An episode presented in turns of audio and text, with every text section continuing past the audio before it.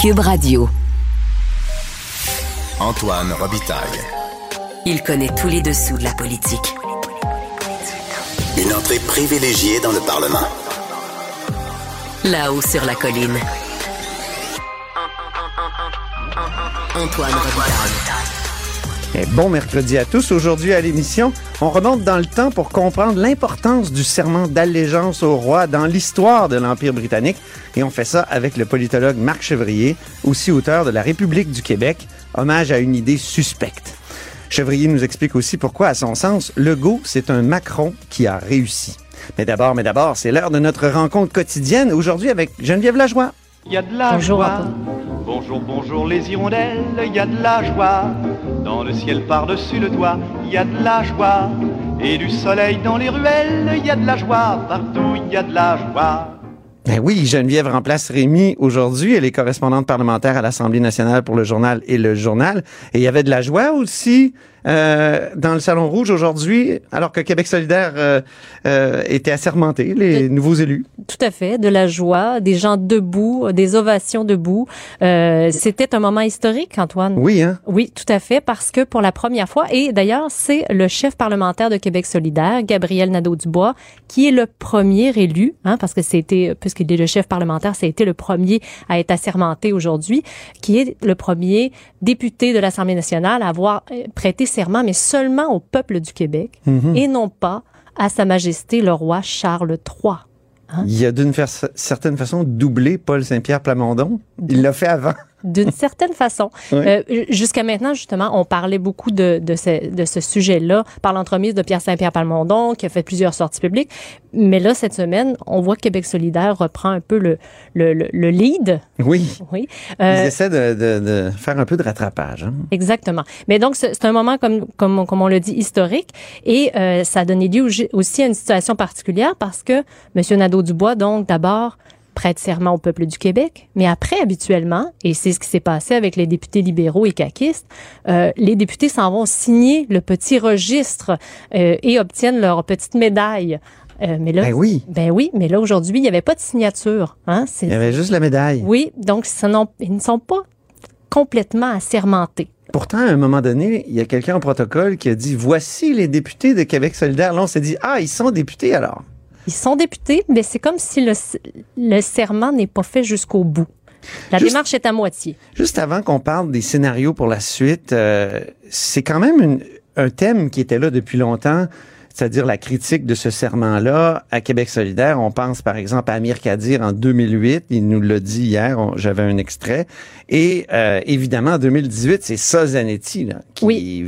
luttait contre ce serment. Et, écoute, il avait dit, il avait dit que c'était une pratique humiliante. Hein? Il s'était livré à une pratique humiliante. Et je vous rappelle qu'à l'époque, en 2018, les solidaires avaient fait ce serment-là à huis clos. Oui. Hein? Mais même à huis clos, a- il, avait, il avait qualifié cette pratique-là d'humiliante, d'être obligé de, de prêter allé- allégeance à l'époque à la reine d'Angleterre. On peut l'écouter aujourd'hui après son serment, euh, donc euh, qui est un peu différent cette fois-ci. Oui, puis questionné par Marc-André Gagnon, notre collègue. M. Zanetti avec, euh, avec un seul serment, donc là, cette fois-ci, vous ne vous êtes pas senti souillé à jamais. Je me suis senti vraiment bien. Je me suis senti euh, ben, respecté en même temps. Puis j'ai senti euh, une joie de cette cérémonie qui n'était pas mélangée avec quoi que ce soit d'autre. Euh, c'est comme un sentiment de se trahir soi-même, de trahir les gens pour qui, qui ont voté pour nous. Donc moi, c'est vraiment... euh, je me sens vraiment mieux. Je trouve que pour moi, cette, cette cérémonie-là était vraiment plus belle et respectueuse de la liberté de Elle est incomplète parce que vous n'avez pas pu. Non, non, non, juste pour terminer. Juste pour terminer. Marc-André a bien euh, tenté d'avoir la suite, c'est-à-dire des scénarios pour la suite, parce que s'il pourrait être obligé de prêter serment au roi quand même, hein, Geneviève? Oui, parce que là, avec ce qu'ils ont fait aujourd'hui, on comprend qu'ils sont, en tout cas, d'après ce qu'ils nous ont dit et d'après les conversations qu'il y a eu avec le secrétaire général, euh, ils ont, ils reçoivent, ils vont recevoir leur salaire. OK. C'est quand même, quand même important. De base. De base. Euh, mais ils peuvent pas rentrer au salon bleu siéger. Ah non? Donc, c'est ça la question. Mais ils peuvent rentrer quand même en mettant au défi le sergent d'armes de les sortir.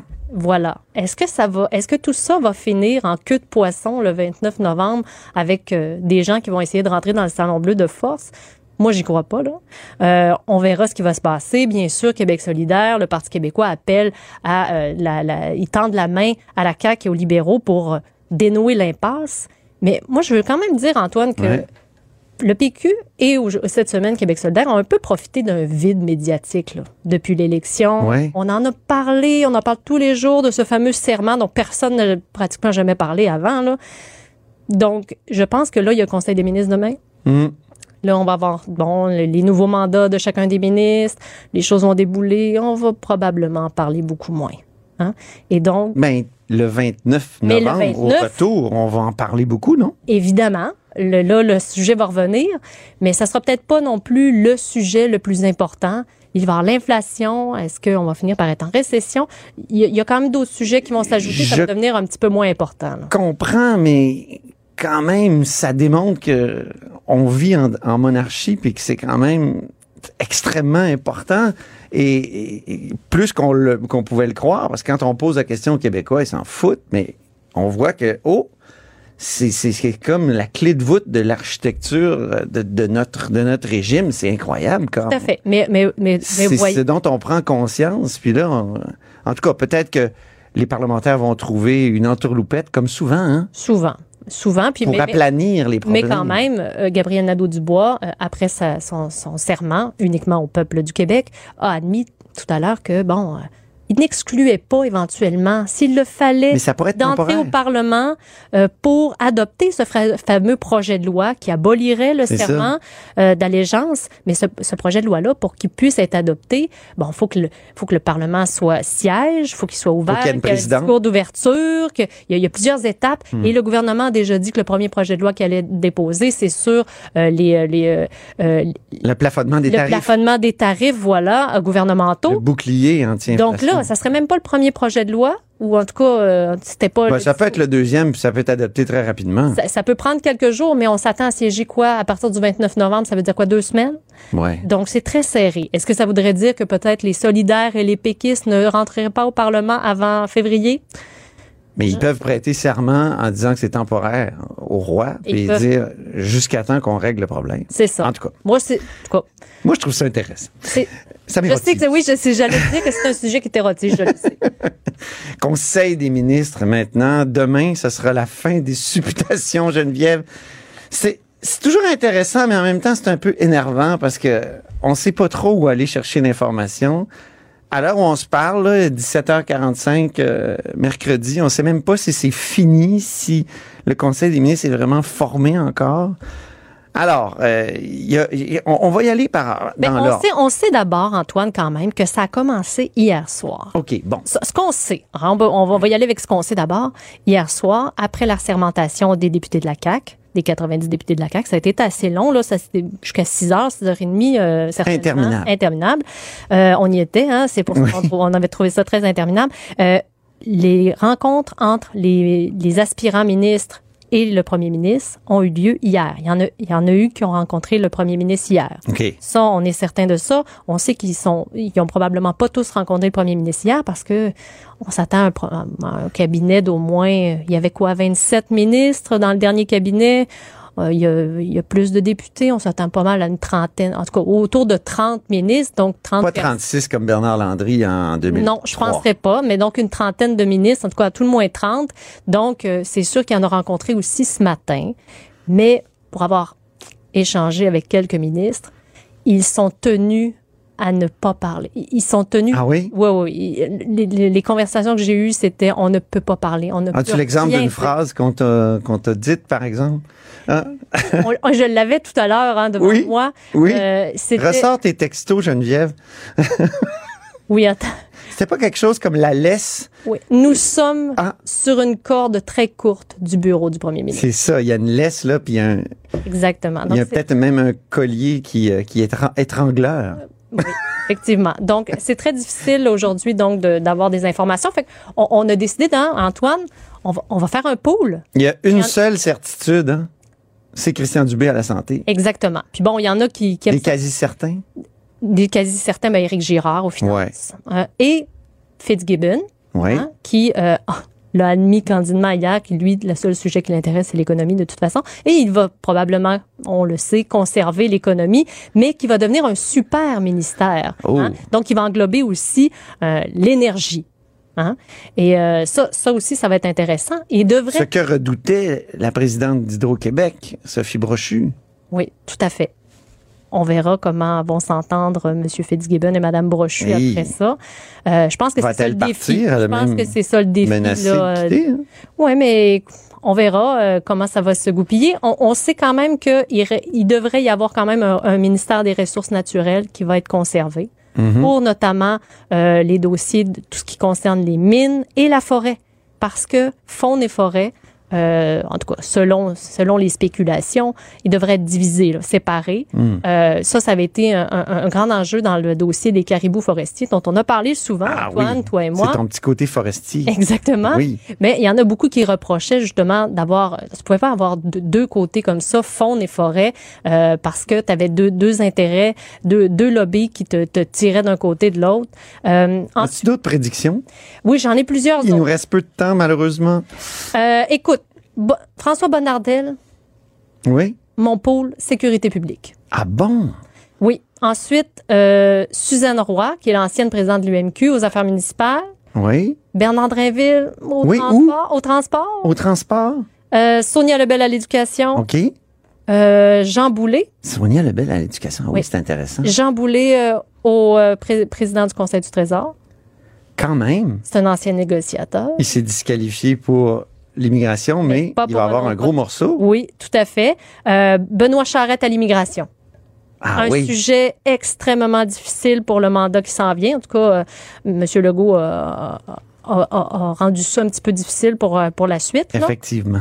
Et Benoît Charette est, selon moi, un de ceux sur qui, euh, comme, sur le, comme sur le dos d'un canard, l'eau coule.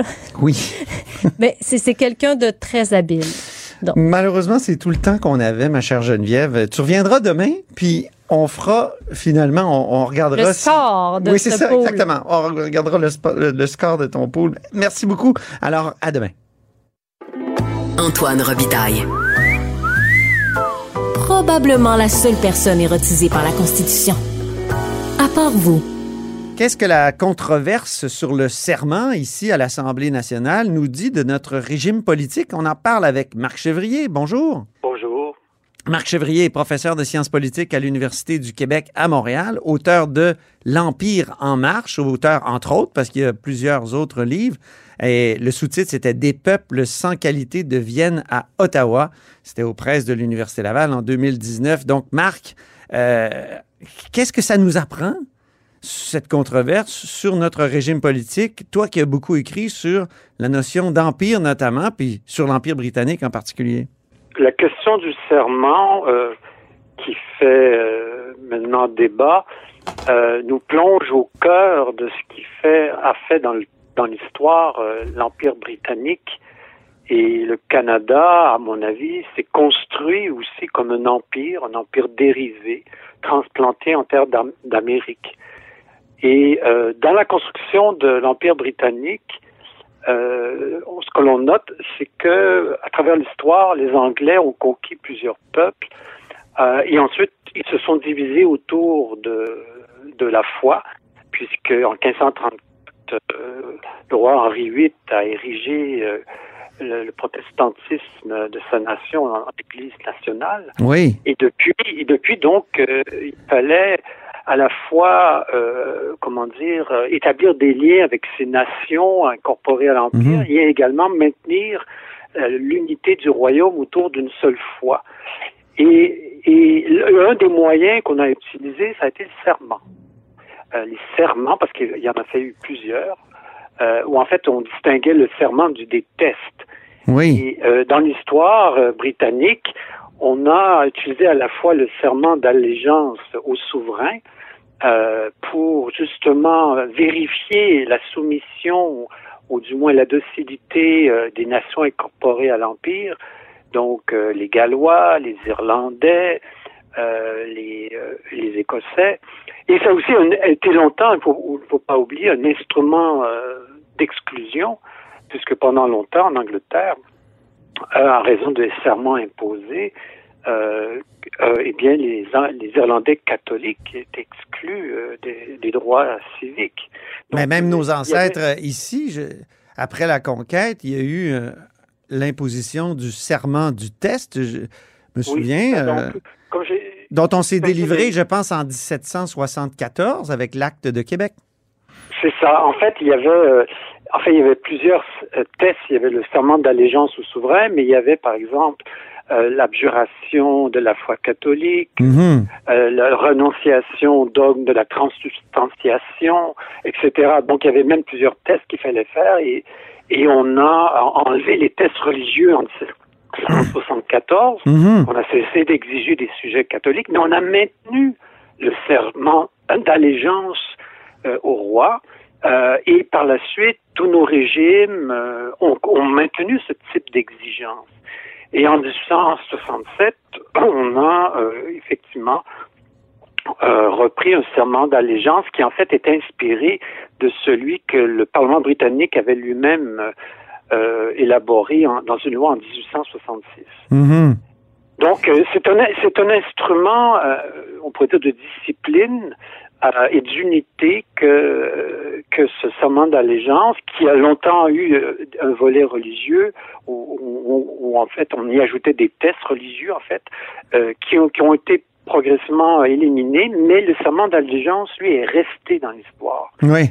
Et, et, et voilà, euh, donc on, on l'a souscrit au Québec euh, pendant de nombreuses années sans qu'on en fasse trop un débat. Mm.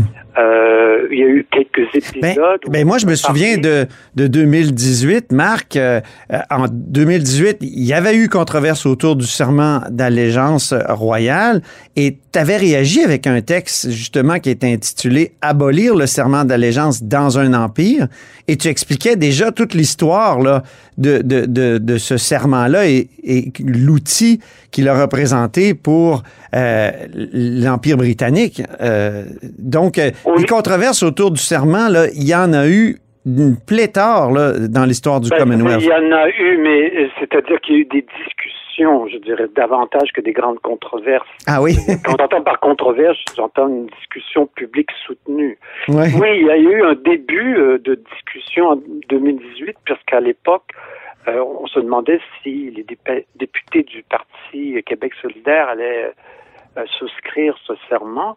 Et euh, donc, il y avait eu un, une amorce de débat.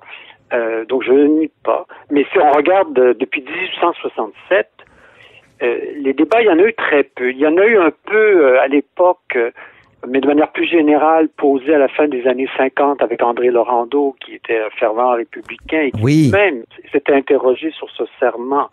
Et il citait à l'époque Edmund Burke, là, qui est un, un grand un, Irlandais anglo-protestant très célèbre aussi comme penseur politique, qui disait que le serment d'allégeance, euh, qui paraît fin comme bien, est aussi fort que l'acier.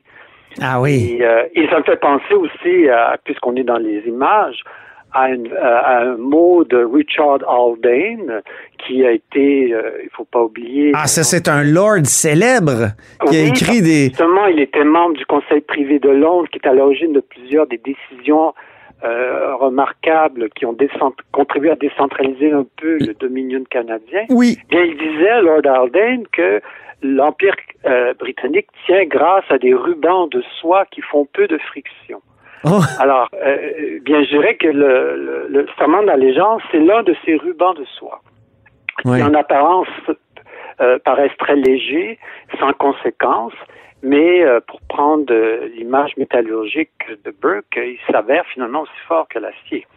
Et d'ailleurs, nous en discutons aujourd'hui et nous voyons la difficulté euh, de, de, le changer ou de l'abolir. Ben c'est ça. Et, et on entend souvent la monarchie, c'est une question accessoire. Arrêtez de vous intéresser à ça. Ça n'a pas d'effet.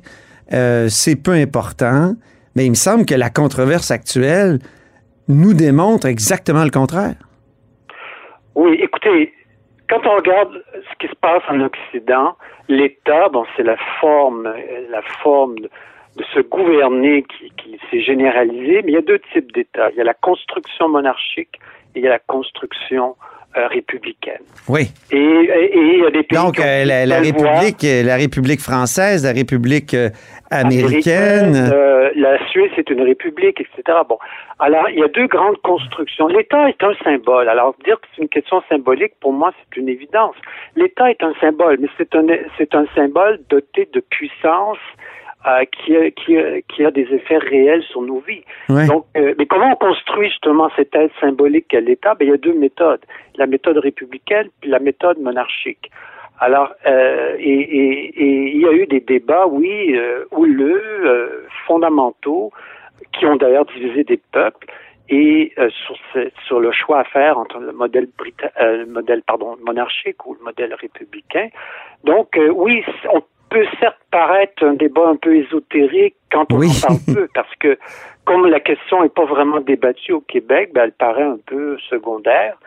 Par ailleurs, il y a, à mon avis, aussi un peu de, de déni de la part de certains Québécois Ben oui. euh, qui, de manière générale, ne veulent pas qu'on discute euh, des questions liées au régime ou à la forme politique, parce que ça renvoie un peu à l'impuissance du Québec, à son statut de minorité, à nos échecs passés.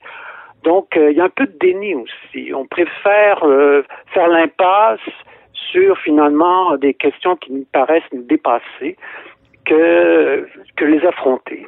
Et puis de voir nos limites et de voir aussi ce qui est possible.